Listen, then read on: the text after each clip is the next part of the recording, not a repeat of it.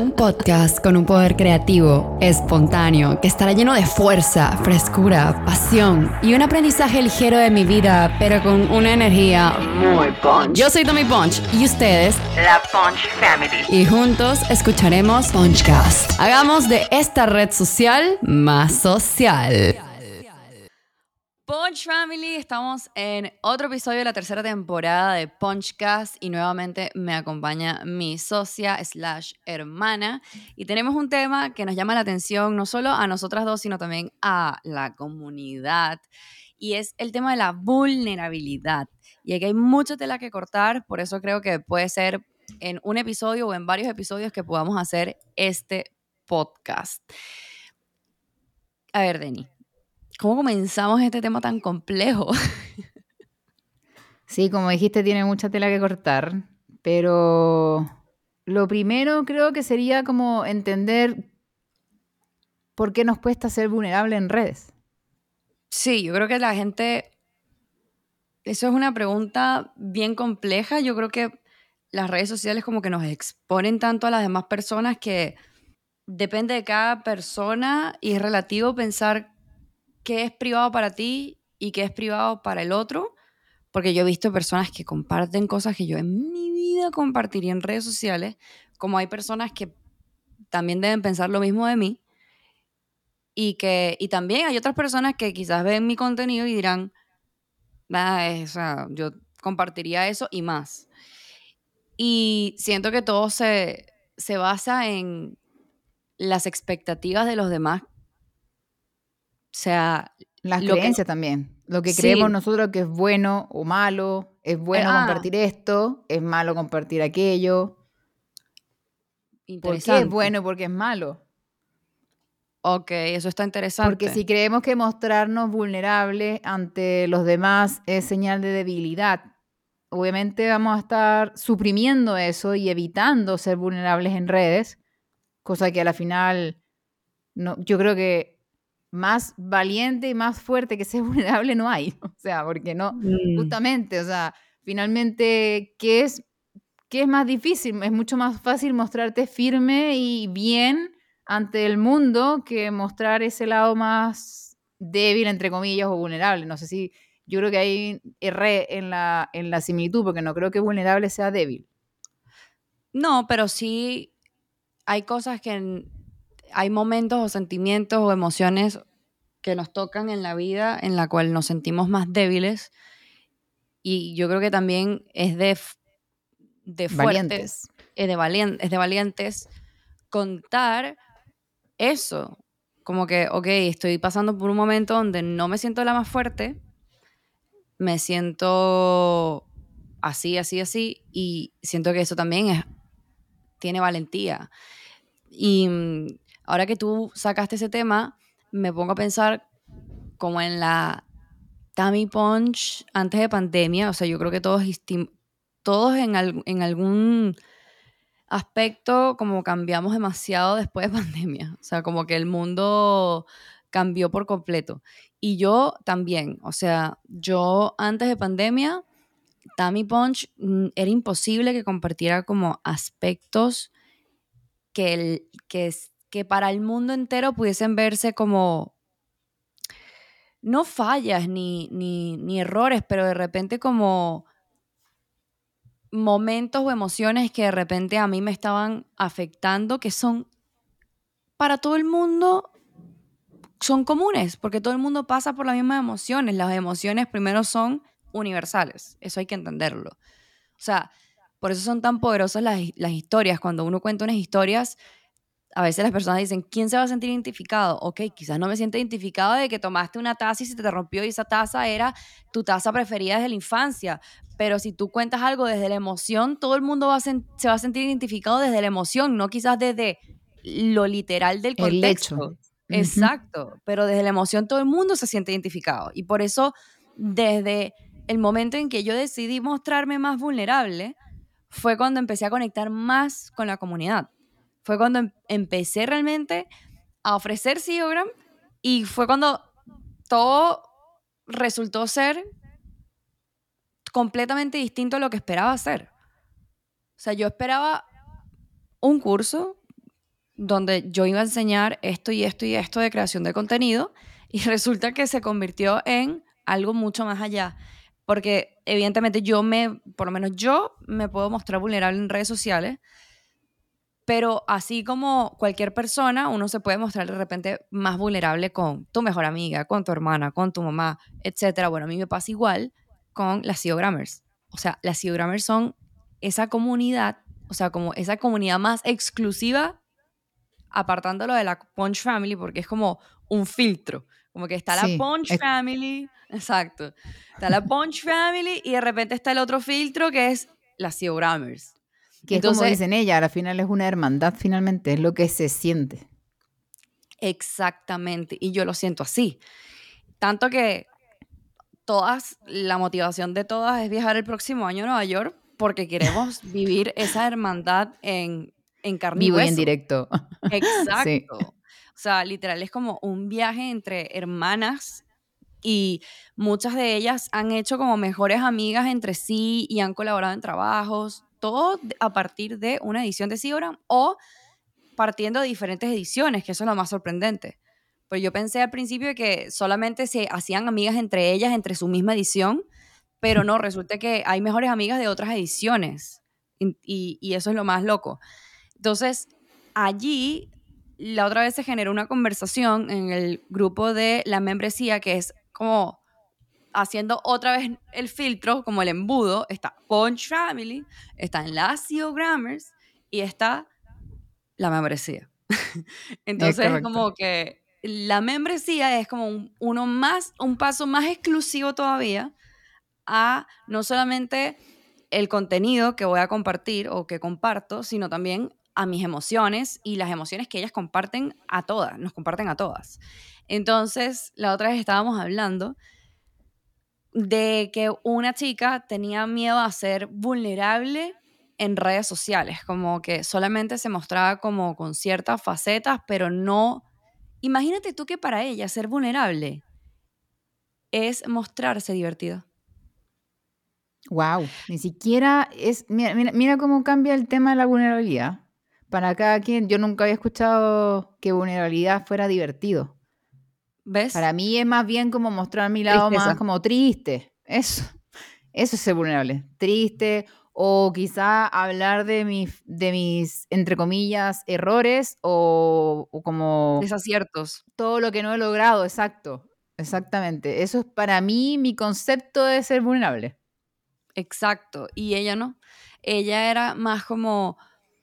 Ella está en el mundo como del marketing y tú sabes que hay personas que se hacen como cierta estructura o cierta preconcepción de cómo funciona el mundo del marketing o ciertas profesiones. Entonces me imagino que quizás en ella, yo asumiendo, ¿no? Porque ella no me lo ha, no me lo ha comentado, pero yo asumo que de repente ella se debe imaginar que todo es como formal, chaqueta Más formal lenguaje exacto, no te puedes permitir un lenguaje coloquial, entonces no te puedes permitir tampoco ser divertida, no te puedes permitir hacer chistes o ser tú misma como eres en, tu casa. Y yo, si tuviese que asesorarla, le diría, no, o sea, más bien sales de la ecuación siendo como tú eres en tu casa. O sea, si tú en tu casa eres súper divertida, eh, dices esto, dices aquello, bueno, si tú agregas eso a la ecuación, vas a empezar a ser la vaca morada del mercado del marketing. Exactamente. Y esa es la, ese es como el, el punto inicial. Entonces yo ahora pensando en la vaca morada, digo, hay muchos artistas que son quienes son hoy en día o sea, son la vaca morada del mundo del entretenimiento y de las celebridades, porque se permitieron ser, se permitieron ser otra cosa. Entonces, para pocos de la comunidad será un secreto de que yo amo a Beyoncé, amo su amo la cultura, amo todo de ella. Y mm, ella resulta que ella hizo un, un álbum de un, disco, un álbum discográfico en donde eh, se partía en dos el álbum. Entonces había una etapa que ella salía como toda así como, no melancólica, pero era como, ¿cómo se puede decir? Como una imagen Suave, como más suave. suave, más sensible, sí, y blanco y negro. Y luego la otra tapa era como más sexy, más fuerte, etcétera, ¿no? Y entonces el álbum se llama I Am. Y entonces en el I Am está una tapa que se llama Beyoncé y la otra tapa que se llama Sasha Fierce. Wow. Y fue el primer álbum en donde Beyoncé presentó a todo el público sus dos facetas. La faceta vulnerable, que es Beyoncé, y la otra faceta donde se permite ser, literal como ella dice, algo que yo no puedo imaginar que será en el escenario. O sea, ella dice que la primera vez que ella se presentó sin Destiny's Child, de- Destiny's Chi- Child eh, que fue presentándose Crazy in Love eh, en el escenario, ella dijo que ella como que alzó las manos y sintió por primera vez que se transformó.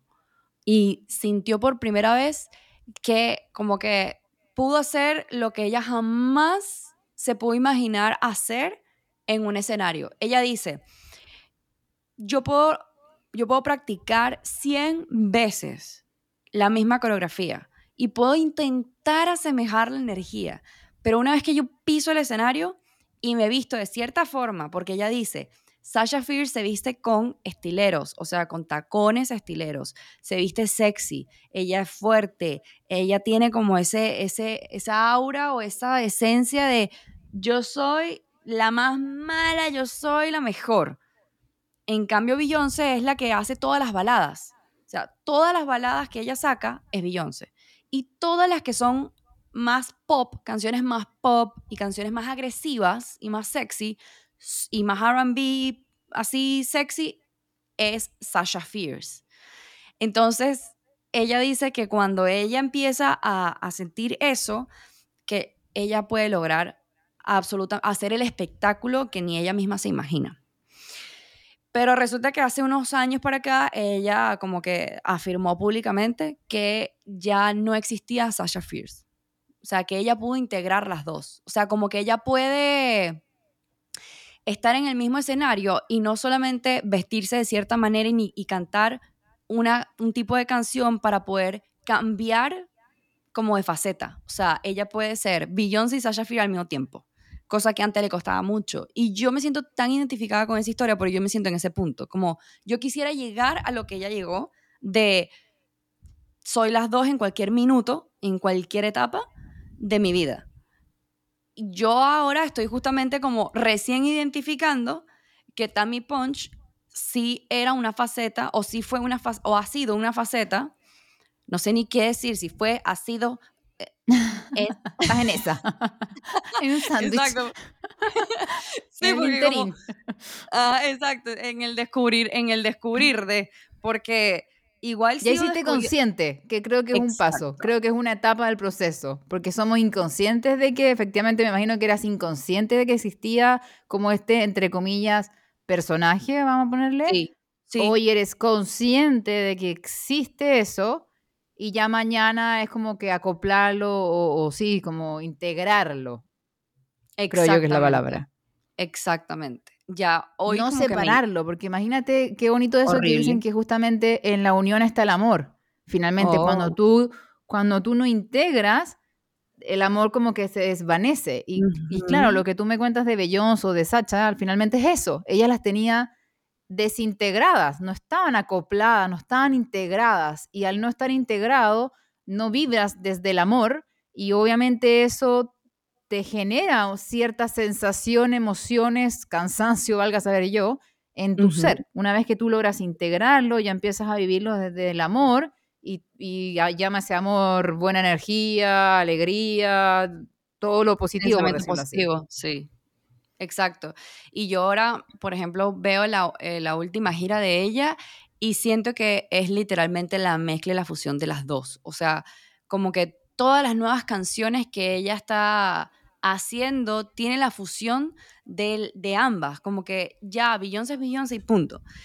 Y, mm, Y pero de sí hecho, cuando tú sumas, porque al final lo que haces es sumar también cuando integras, tú potencias.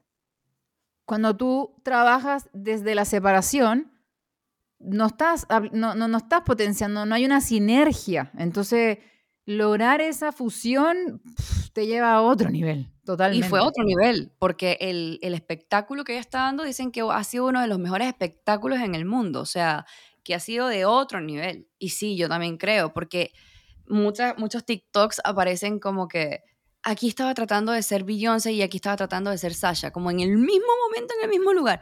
Y ciertamente creo que todas las canciones en el nuevo álbum que, que lanzó sí son como parte de las dos. Aunque ella en un momento me parece curioso porque ella quedó embarazada y la grabaron en un entrenamiento, como en, no se dice entrenamiento, en un rehearsal, ¿cómo se dice eso? En un ensayo. En un ensayo de, de, de baile y, y entonces ella dice, tengo que traer de vuelta a Sasha Fierce. Y entonces una bailarina le dice, pero si Sasha Fierce está muerta. Y ella dice, no sé, tengo que hacer algo para revivirla. O sea, imagínate que ella se perdió. O sea, en el embarazo, después en el posparto, ella se perdió. Y entonces tuvo que volver de nuevo como a integra- integrar nuevamente esa faceta que esa faceta realmente es un alter ego. O sea, eh, integrar ese alter ego para volver a sentir esa energía que sentía antes. O sea, me parece súper curioso eso. Y ella no es la única que ella tiene un, un alter ego. Por ejemplo, hay otro cantante, bueno, un rapero que me encanta, que es Eminem. Y mm, Eminem tiene un, un alter ego que se llama Slim Shady. Tú- no sé si te acuerdas una canción que él canta como que I'm Slim Shady because I'm real shady. Sí, sí. Bueno, entonces él eh, es Eminem es em, como el más vulnerable por decirlo de esa forma y Slim Shady es como el que usa el, humor negro, el que se burla de los presidentes o de las celebridades, que usa conceptos polémicos, que se, se acompaña de situaciones irreales o surreales que tampoco existen. Y mm, realmente yo siento que mm, mm, no solamente Eminem, sino yo creo que todos nosotros podemos también crear un alter ego, pero para realmente potenciarnos en ciertas situaciones. O sea, Sí, y Por yo ejemplo, creo más mí- bien, o sea, no solo que podemos crear, sino yo creo que va más allá. Yo creo que todos en la vida hemos creado y somos inconscientes de que lo hemos creado. exacto. Por eso, Exacto. y uniéndonos al capítulo anterior, que hablamos de justamente esto de darnos la oportunidad de experimentarnos en otras facetas, aquí también vuelve a salir eso de lograr, o sea, darnos ese permiso de experimentarnos porque justamente desde chico estamos creando un personaje que creamos en base a lo que nos mostraron nuestros padres primero como, como instancia más cercana, lo que después nos mostraron en el colegio también, siguiente, siguiente instancia más cercana y así sucesivamente. Entonces fuimos creándonos, entre comillas, en base a lo que fuimos observando, aprendiendo los demás, pero hay tantas cosas que quizás tenemos dentro de nosotros que, es, que, que podemos sacar a relucir, que podemos empezar a, a, mostrarle al mundo y a nosotros mismos, que no lo hacemos porque no es algo común, que, o sea, somos inconscientes de que eso lo tenemos dentro de nosotros.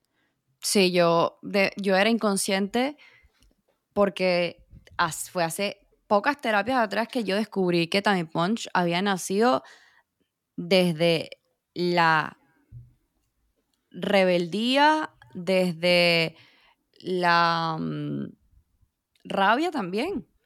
Había salido también desde la rabia, o sea, como que nació, su nacimiento fue a raíz de la rebeldía, la rabia y la venganza también hacia, hacia las personas que me habían hecho bullying. O sea, como que traté de incorporar la- todos, los todos los recursos que yo como persona tengo para poder hacer como ese superhéroe y como que, ah, ok, eh, la heroína es Tammy Punch. Ella es la que va a salvarme contra todos los villanos que son las personas que me hicieron bullying o aquellos futuros que me podrían hacer bullying y que gracias a ella no me harán más bullying.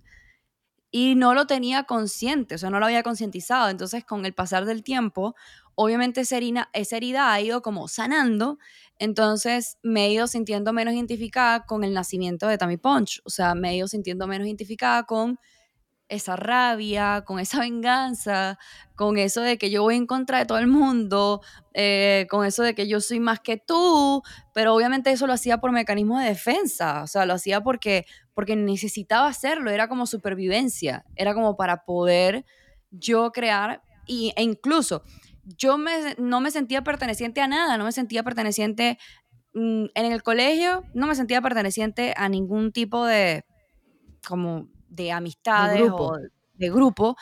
Y yo siento que solita fui creando yo mi propio grupo, como mi propia comunidad digital.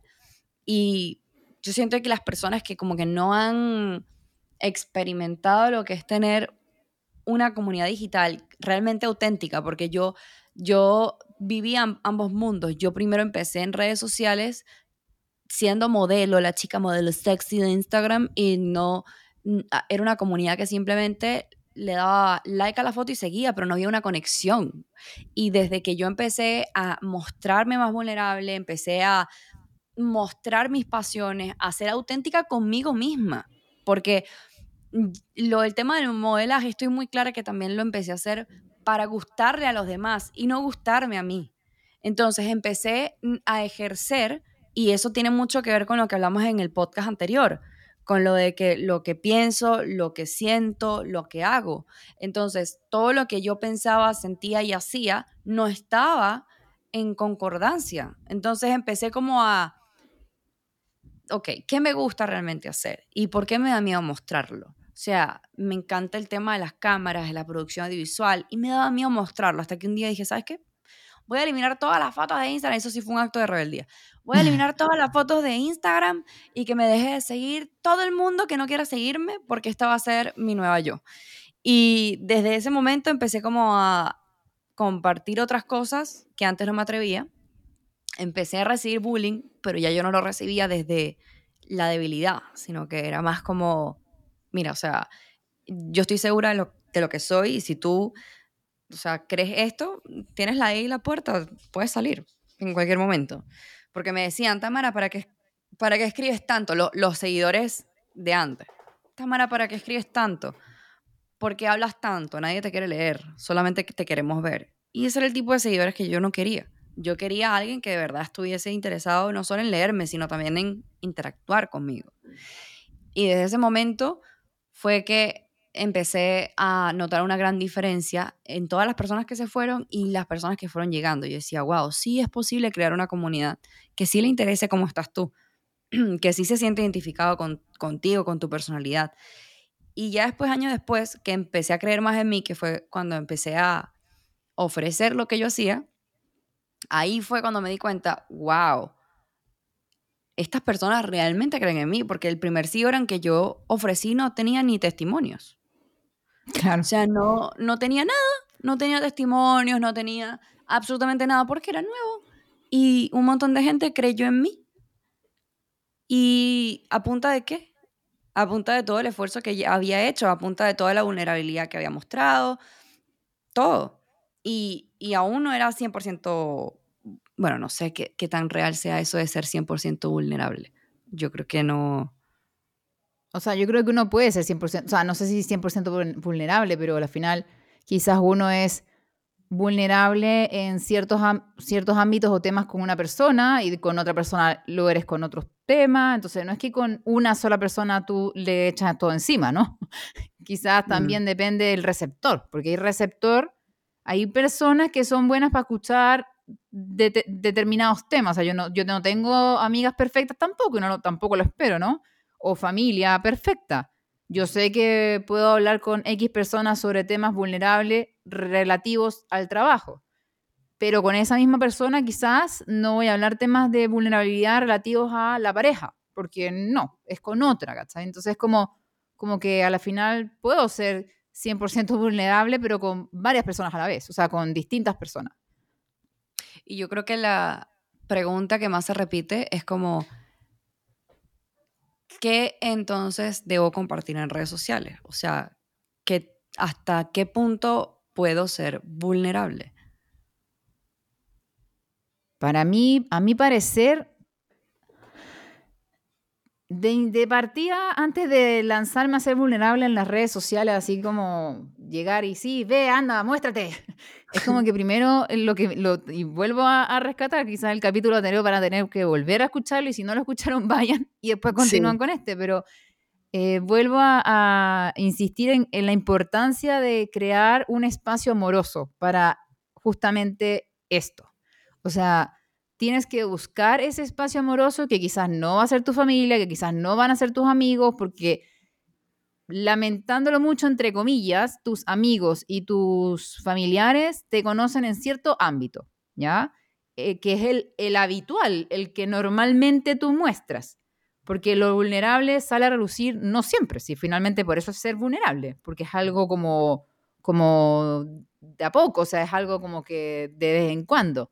Entonces, si tú quieres empezar a ser vulnerable, mostrar otras facetas tuyas que normalmente tú estás como bloqueando, por lo general es no necesariamente va a tener que ser con tu círculo cercano. Es posible, muy posible, que tengas que buscar, crear y, contactar personas nuevas que no te conozcan como lo normal para que también tú te sientas libre de mostrarte distinta y que no te vayan a juzgar, porque esas, esas otro, eso es otro tema.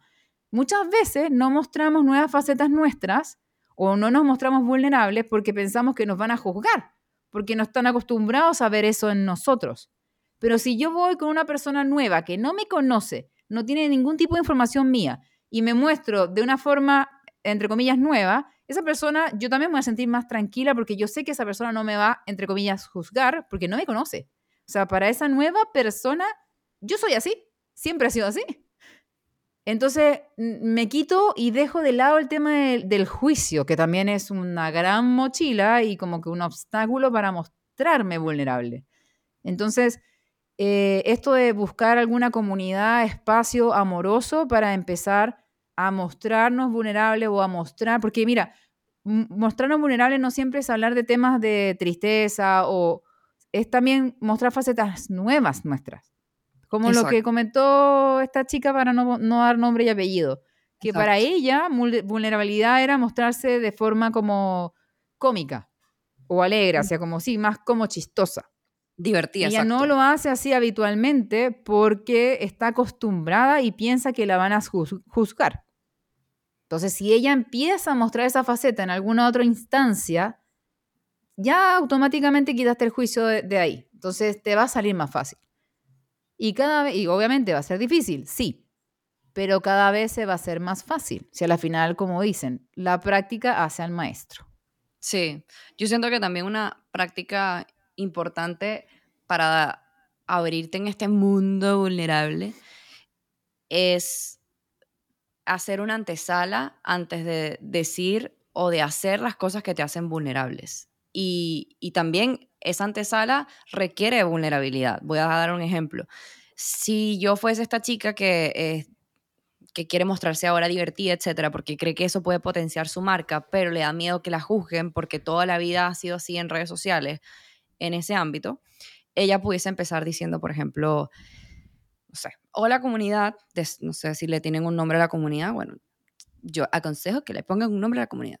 Em, hola comunidad, bueno, miren, estuve pensando y la verdad es que yo siempre había sentido que el mundo del marketing se comporta de esta y esta forma, pero yo creo que ha llegado el momento de romper paradigmas, de romper estructuras y creo que me voy a sentir mucho más cómoda, mucho más feliz, mucho más auténtica, mucho más coherente si a partir de hoy empiezo a mostrar una nueva faceta de mí en esta plataforma o en todas mis redes sociales y deseo que lo reciban con todo el amor porque yo también lo voy a hacer con todo el amor eh, así que las próximas veces que me vean posiblemente se sorprendan porque voy a ser mucho más eufórica, divertida o voy a decir más groserías o qué sé yo. Entonces yo creo que también dar esa antesala proporciona un poco más de seguridad para quien quiere mostrar nuevas facetas de ellos mismos en redes sociales. Eso por lo menos a mí me ha ayudado muchísimo eh, cuando tengo que decir algo que sé que afecta directamente a mi comportamiento en redes sociales. Eh, por ejemplo, cuando a mí me diagnosticaron depresión, yo no veía mm, como fortaleza o yo no me costaba mucho decirlo en redes, es más, me cuestionaba demasiado decir, ¿será que lo tengo que decir? ¿Por qué lo tengo que decir? Y hablé con un psicólogo bien reconocido, Alberto Barradas, Psicovivir, y él me aconsejó, me dijo, mira Tamara, yo sinceramente creo que lo más liberador que tú puedes hacer y que puedes sentir es decir la verdad al mundo y decir en redes sociales que te diagnosticaron con esto y no tiene nada de malo. O sea, realmente es algo normal, a todo el mundo le puede pasar. Y yo dije, bueno, sí es verdad, o sea, esto es algo normal. Yo, más bien, no decirlo, lo estoy tratando como algo anormal. O sea, esto es parte de, de, vivir. Y si yo quiero hacerle un bien a la comunidad, yo creo que yo puedo ser quien pueda dar un granito de arena de conciencia y de normalizar algo, porque está muy normalizado que tengamos un dolor de cabeza y ahí sí podemos grabar una historia diciendo, ah, tuve un dolor de cabeza demasiado fuerte, entonces la gente te va, te va a recomendar que te tomes una pastilla o que hagas una meditación o lo que sea. Pero para temas que también son normales, pero que son normales porque lo sentimos, pero no son normales porque no se hablan. Entonces, uno es parte del problema porque uno no lo está hablando. Entonces yo dije, no, yo no quiero ser parte del problema porque aparte me está afectando a mí directamente. O sea, yo soy una persona que lo está sintiendo, entonces quiero compartirlo. Y aparte que también era muy lógico para mí porque yo decía, esto afecta sí a mi marca. O sea, ahí es donde yo decido qué cosas vulnerables voy a compartir. Cuando algo afecta directamente a mi marca, ahí digo, sí, vale la pena porque lo puedo utilizar no solo estratégicamente, porque lo puedo utilizar como fortaleza. Y algo que yo he repetido muchísimas veces es que la vulnerabilidad es la mejor herramienta para tomarlo como fortaleza, porque al tú, ser vulnerable con los demás y ser tú la primera que se apropia de esa narrativa, no habrá quien tenga que meterse contigo. Porque claro, las demás personas se pueden meter contigo porque van a identificar cosas que tú no has admitido o no has querido hablar o que has ocultado. Entonces ahí los demás ven vulnerabilidad en ti y ahí los demás que tengan mala intención van a decidir atacarte. Pero si tú eres una persona 100% abierta, que no le tiene miedo al qué dirán, eh, eres vulnerable, ¿quién va a meterse contigo cuando la primera que se metió contigo fuiste tú misma? O sea, la primera que admitió absolutamente todo lo que puede ver bien o mal de ti fuiste tú. Entonces, es como que, mira, eres esto, no me lo digas, lo acabo de decir, ya yo lo dije. O sea, es como le, le restas drama a toda la situación o a futuras situaciones. Por ejemplo, está este, mm, vamos a decirle chico, eh, Michael Melamed, que él tiene eh, una condición física que no puede movilizarse bien. Pero imagínate cuántas personas estuviesen en esa situación y tuviesen miedo de que se burlaran de ellos porque son personas que necesitan más asistencia, porque no pueden movilizarse. Él no él tomó eso como fortaleza y está inspirando a millones de personas. Entonces, ahí, ahí está como la, verdadera eh, esencia y el verdadero ejemplo más explícito, porque hay algunos ejemplos que no son tan explícitos, como por ejemplo que yo te diga, mira, yo hablé que yo hace tiempo me diagnosticaron depresión, etcétera, etcétera, de repente tú no me conocías y no lo sabías. O sea, tengo que repetirlo para que lo sepas. En cambio, Michael Melamed es... Normal, es de habitual. Es habitual. O sea, apenas lo ves, ya sabes. Entonces es como que él, imagínate tú lo, lo, lo heavy, ahorita que estoy pensándolo, él ni siquiera tiene que abrir la boca para, para ser vulnerable. O sea, el solo hecho de vivir y mostrarse ya lo hace vulnerable. Y ahí es donde él muestra su grandeza finalmente. Exacto, exactamente. Entonces, yo, yo creo que todos podemos crear, em, no crear, bueno, no sé si crear, pero yo creo que todos podemos identificar, hacer la tarea de identificar los recursos que nos hacen a nosotros más fuertes, los recursos que nos hacen a nosotros mostrarnos al mundo, los recursos que, que nos han hecho lograr cosas grandes. No solo Los para combatir- recursos que están, en ese caso, serían como los recursos que están como a la luz, porque ya los estás explotando. Y a la Claro. vez quizás también deberías identificar cuáles son esos recursos que quizás estás bloqueando, dejando en la oscuridad y que ni siquiera tú has visto, porque no te has permitido vivir esa versión tuya. ¿Y cómo hacemos para eso? Ahí, ahí por ejemplo, está, es buena la dinámica de poder identificar, ponte tú, no sé, algunos, no sé, ponte tú, anota rápidamente cinco artistas o personas que a ti te llamen la atención o que tú admires, pero sin pensarlo mucho. Y luego también, después de eso, automáticamente y rápidamente, sin pensarlo mucho, anota al lado qué es eso que admiras de esa persona. Entonces, de esos cinco artistas, personas que tú admiras, anota cuáles son las cualidades o las cosas que hacen que tú admiras.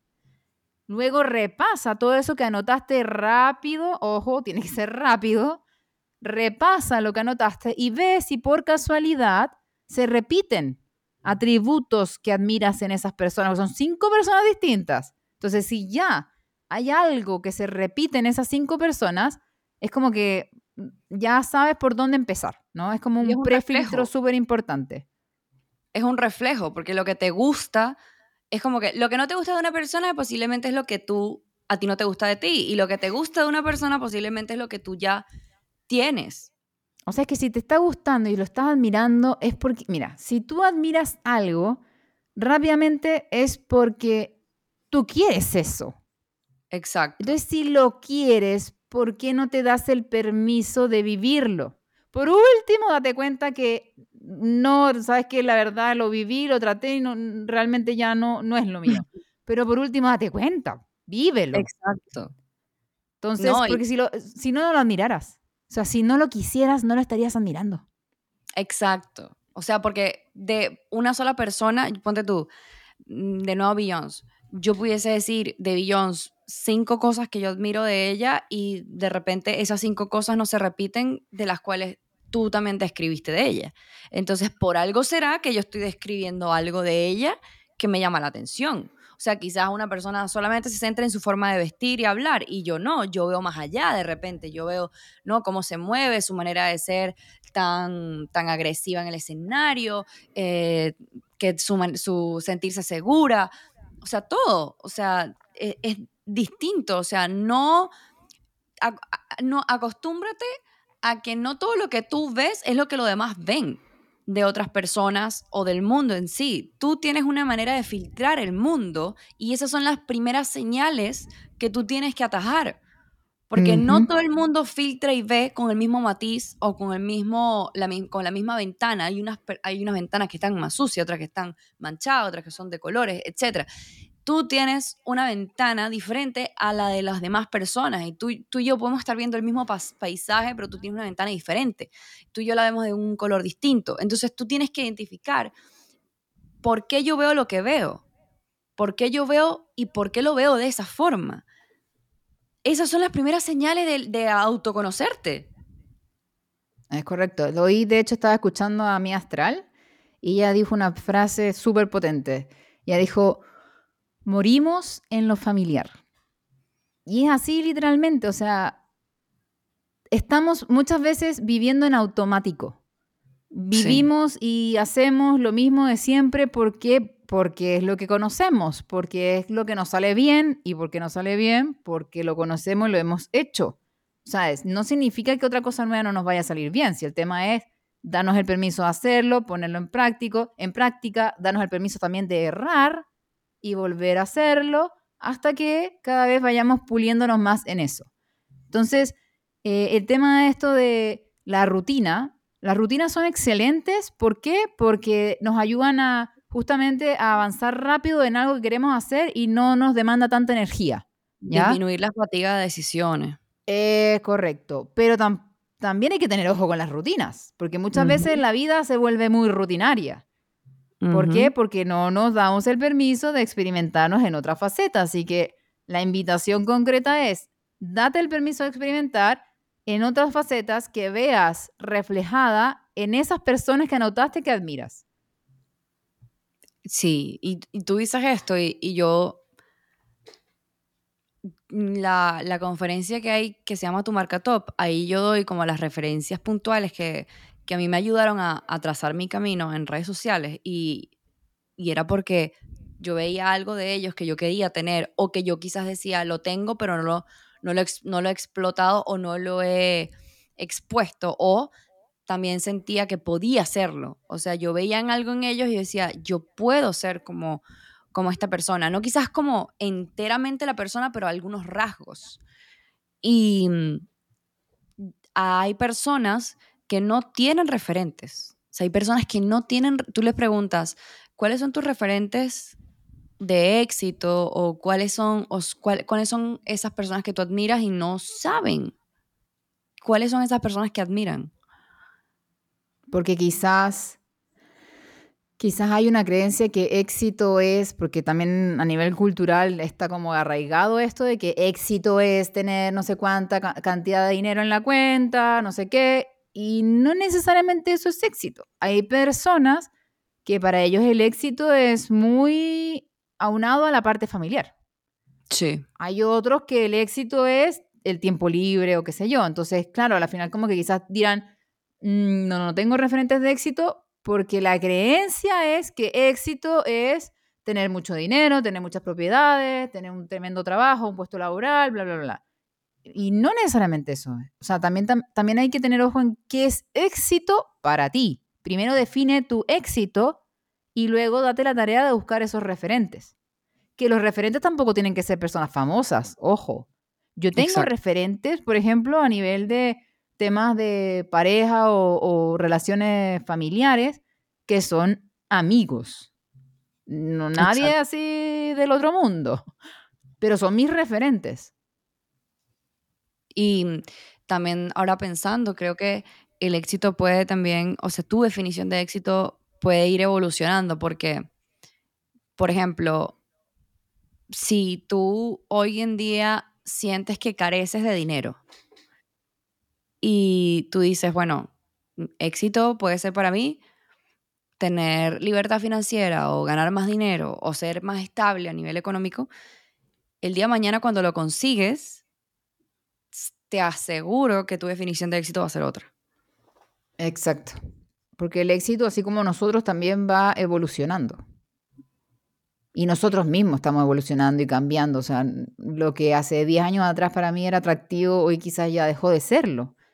Hoy me llama la atención otra cosa. Entonces, efectivamente, el éxito también hay que actualizarlo. Oye, ¿y ¿qué es definición de éxito para ti? Para mí, concretamente, es vivir en paz y libertad, no solo financiera, sino también libertad espacial y de tiempo. O sea, tener libertad de organizar mi agenda. O sea, yo creo que eso para mí vale oro. Mm. Yo también pienso lo mismo.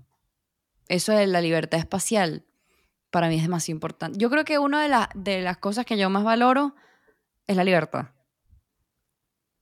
Y creo que siempre estoy tratando de actuar en pro a eso, como que por eso es que a veces soy a veces tan sincera, que a veces como que para algunas personas puedo ser demasiado frontal o demasiado... Porque hay, hay personas que no se esperan eh, eh, tanta sinceridad, ¿no? Como que no... no se esperan eso. Pero yo prefiero que... Yo prefiero eso porque yo siento que a veces la, la, la, la verdad te hace libre. Entonces como que no hay ataduras, no hay como por... Y, y- y como que siempre estoy tratando de mejorar en esa área, de sentirme libre en muchos aspectos, en la comunicación, en la libertad espacial, en la libertad económica y así. O sea, por ejemplo, fue este año que yo viajé a Nueva York. Sí. Siento que Viajamos. fue como viajamos. En abril, sí, en abril, ¿no? Marzo, no, era marzo creo que fue, marzo. Siento que fue hace como tres años. Em, parte de, de darme esa libertad espacial fue enfrentar mi miedo a viajar en aviones y de viajar sola a una, a una ciudad sola y de paso a una ciudad que es conocida por ser no, tan abrumadora porque Nueva York tiene un montón de gente, es multicultural, tiene un montón de calles, un montón de todo. Y fue como literal lanzarme de una, así como que, bueno, si vamos a superar el miedo, vamos a enfrentarlo bien. Y fue viajar en avión sola, hacer escala, montarme de nuevo en avión, repetir el proceso y llegar sola a una ciudad sola. O sea, fue como, ok. Entonces creo que si queremos éxito, eso también va a conllevar salir de la zona de confort. Sí o, sea, sí. a sí. O sea, si queremos éxito, la vida te va a decir qué tan, qué tan preparado o qué tan dispuesta estás para ese tipo de éxito. En si quieres éxito en tu relación personal, en tu relación de pareja, en tu relación familiar, en tu relación financiera, en tu relación de espacios, todo. Creo que en todo hay que salir de la zona de confort y siempre vamos a tener que estar dando brincos, tipo, salir, para mí salir de la zona de confort es atravesar un miedo. Es hacer algo distinto. Exacto. Que muchas veces lo distinto nos da miedo, efectivamente. Exacto. Pero yo siento que a veces podemos hacer cosas distintas, pero no dan miedo. Yo siento que salir de la zona de confort para mí es como atravesar Bueno, un tú miedo. sabes es que hay, hay- hay chicas que cuando, cuando dicen esto de que qué miedo cuando quedan seleccionadas para Seogram, que siempre Sí. comentan eso, qué miedo, a mí me encanta que comenten eso, porque finalmente si sienten miedo porque están claritas de que van para un proceso de transformación. Sí, ellas, eso- ellas están más claras que uno. Eso yo lo he podido, eh, yo he podido hacer esa analogía, por ejemplo, yo he comprado cursos que, ponte tú, lo que sea, y yo no digo, ay, qué miedo este curso, y qué miedo esto, yo no repito eso, y es muy característico de Seogram, es muy característico de ellas que digan qué miedo, tal cosa, pero al final es un miedo, pero con, con, con emoción, así como yo, qué miedo que voy en avión y que voy a Nueva York, pero al final estaba emocionada porque sabía que si atravesaba eso iba a ser una persona completamente diferente. Entonces, bueno, aquí ya terminando el episodio, la invito a todas las que tienen miedo, pero aún tienen emoción de descubrir su potencial, su nuevo potencial, que hagan clic abajo en la descripción de este episodio y también lo tienen fijo en la descripción de el canal del podcast, eh, que está en todas las plataformas digitales, Apple Podcast, Google Podcast, Spotify, en, en la página web de Tommy Punch. Ahí va a estar el enlace para tú postularte a CEO Gran Desafío, que es, una, es un desafío, un entrenamiento online a nivel internacional, en donde podemos eh, seleccionar a una cantidad limitada de mujeres que estén dispuestas a atravesar ese miedo para descubrir su verdadero potencial y ser auténticas en redes sociales, conectar con su comunidad, fortalecer todas su- sus fortalezas y además de todo eso, encontrar por fin a una hermandad que va a entender por lo que tú estás pasando y poder conectar con ellas de por vida. Y aparte, vas a tener un curso de por vida, vas a tener mis correcciones personalizadas y mm, vas a poder luego de atravesar todo esto, vas a poder también ingresar a una membresía en donde vas a poder tener aún más contenido y más acceso también a hablar con, conmigo y con las demás chicas. Así que esto ha sido todo por el episodio de hoy y estaremos recibiendo también propuestas de lo que quieren que nosotros hablemos en los próximos episodios, de qué les interesa, porque ya ven que Denis y yo hablamos de temas muy, muy integrales, como que no, sola- no solo es de, de redes sociales, sino también muy, muy del propio ser humano, como que las, las travesías que debe pasar también una mujer en el emprendimiento, en su área profesional, etcétera. Entonces yo creo que está súper interesante esta dinámica. Denny, no sé si quieres decir algo. Nada, invitarlas nuevamente a que se den la oportunidad de vivirse desde otro lado, que se abran a lo nuevo, que lo nuevo siempre nos va a inyectar esa dosis de energía y de vida finalmente, porque cuando estamos viviendo más de lo mismo, estamos bajos de energía, o sea, no hay como esa motivación, esa alegría, esa como adrenalina que también se necesita. Entonces, ábranse a lo nuevo, sea con nosotras o sea con quien sea, da lo mismo, pero ábrete a lo nuevo, experimentate. Exactamente. Y hay más potencial de ti que puede ser descubierto y que todavía no lo has ex- experimentado, porque quizás sigues en lo familiar, sigues en lo, en lo común. Así que los esperamos entonces en el tercer episodio del, Punchcast de la tercera temporada. Bye bye. Hagamos de esta red social más social.